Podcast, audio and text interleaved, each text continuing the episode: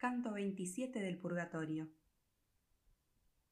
Tal como cuando los primeros rayos vibran allá donde su factor esparció la sangre, cayendo el Ebro bajo la alta libra y las ondas del Ganges en la nona arden, estaba el sol.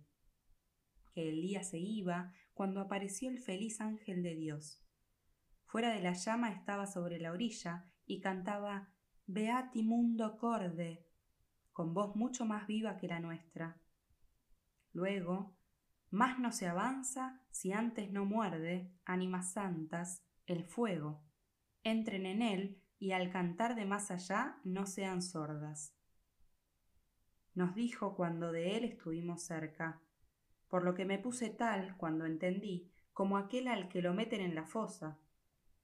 En alto las manos juntas me amparé, mirando el fuego e imaginando claramente humanos cuerpos ya vistos encendidos.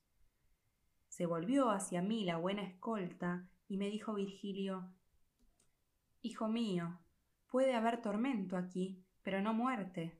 Recuerda, recuerda, si yo sobre Gerión te llevé a salvo, ¿qué no haré más cerca ya de Dios?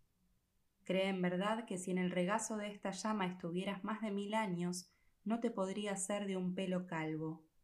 Y si crees tal vez que yo te engaño, acércate a ver y procúrate confianza con tus manos en el borde de tu manto. Depón, depón todo tu miedo, vuélvete hacia acá, entra seguro. Y yo, contra conciencia, tieso. Cuando me vio quedarme firme y duro, turbado un poco, dijo Mira, hijo, entre Beatriz y tú está este muro. Como al nombre de Tisbe abrió los ojos Píramo en su muerte, y la miró, y la morera se volvió bermeja, así mi dureza vuelta blanda, me volví al sabio, oyendo el nombre que en la mente siempre canturrea. Sacudió la cabeza y dijo ¿Cómo? ¿Quieres que sigamos acá? y me sonrió, como al chico que se vende por un higo. Luego en el fuego entró, antes que yo, rogando a Estacio que me siguiese, no entre ambos como en el camino. Ya dentro, en un bullente vidrio me había arrojado para refrescarme, tan desmesurado era allí el incendio. Mi dulce padre, para confortarme, más de Beatriz conversando andaba, diciendo sus ojos me parece verlos.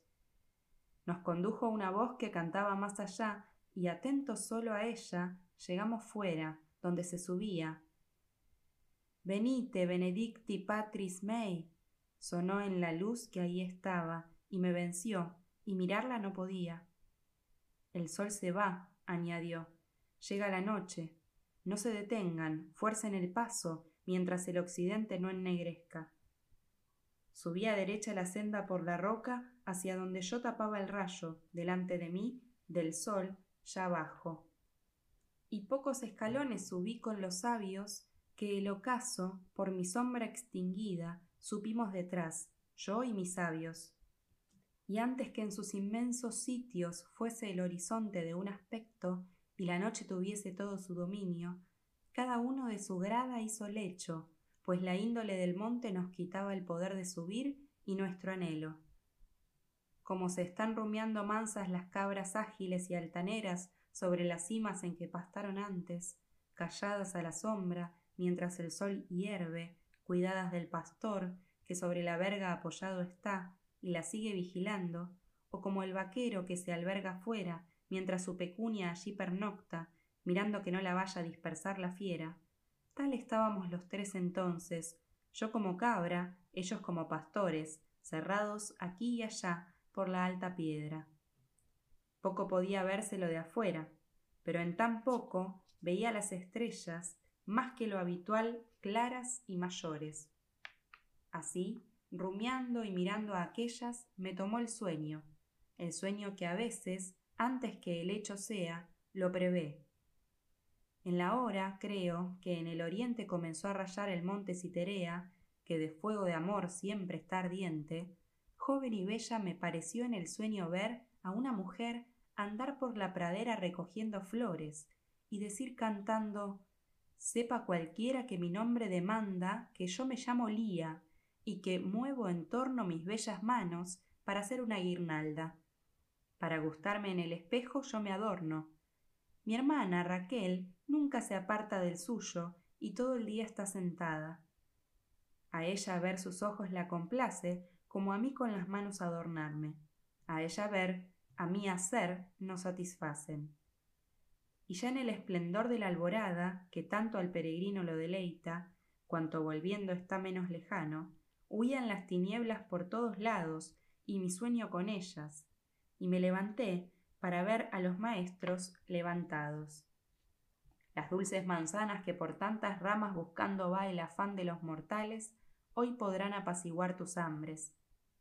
Virgilio, vuelto a mí, estas tales palabras usó, y nunca tuve dones que fueran en placer a estas iguales. Tanto querer sobre querer me inundaba de estar arriba, que a cada paso luego para volar sentía crecerme plumas.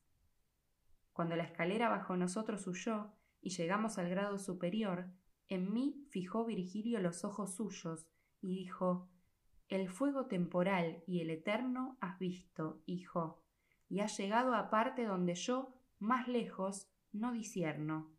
Te traje aquí con ingenio y arte.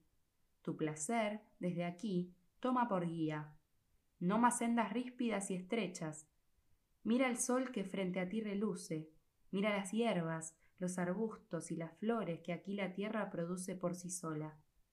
Mientras lleguen dichosos los ojos bellos que, llorando, a ti venir me hicieron, sentarte puedes o caminar tras ellos.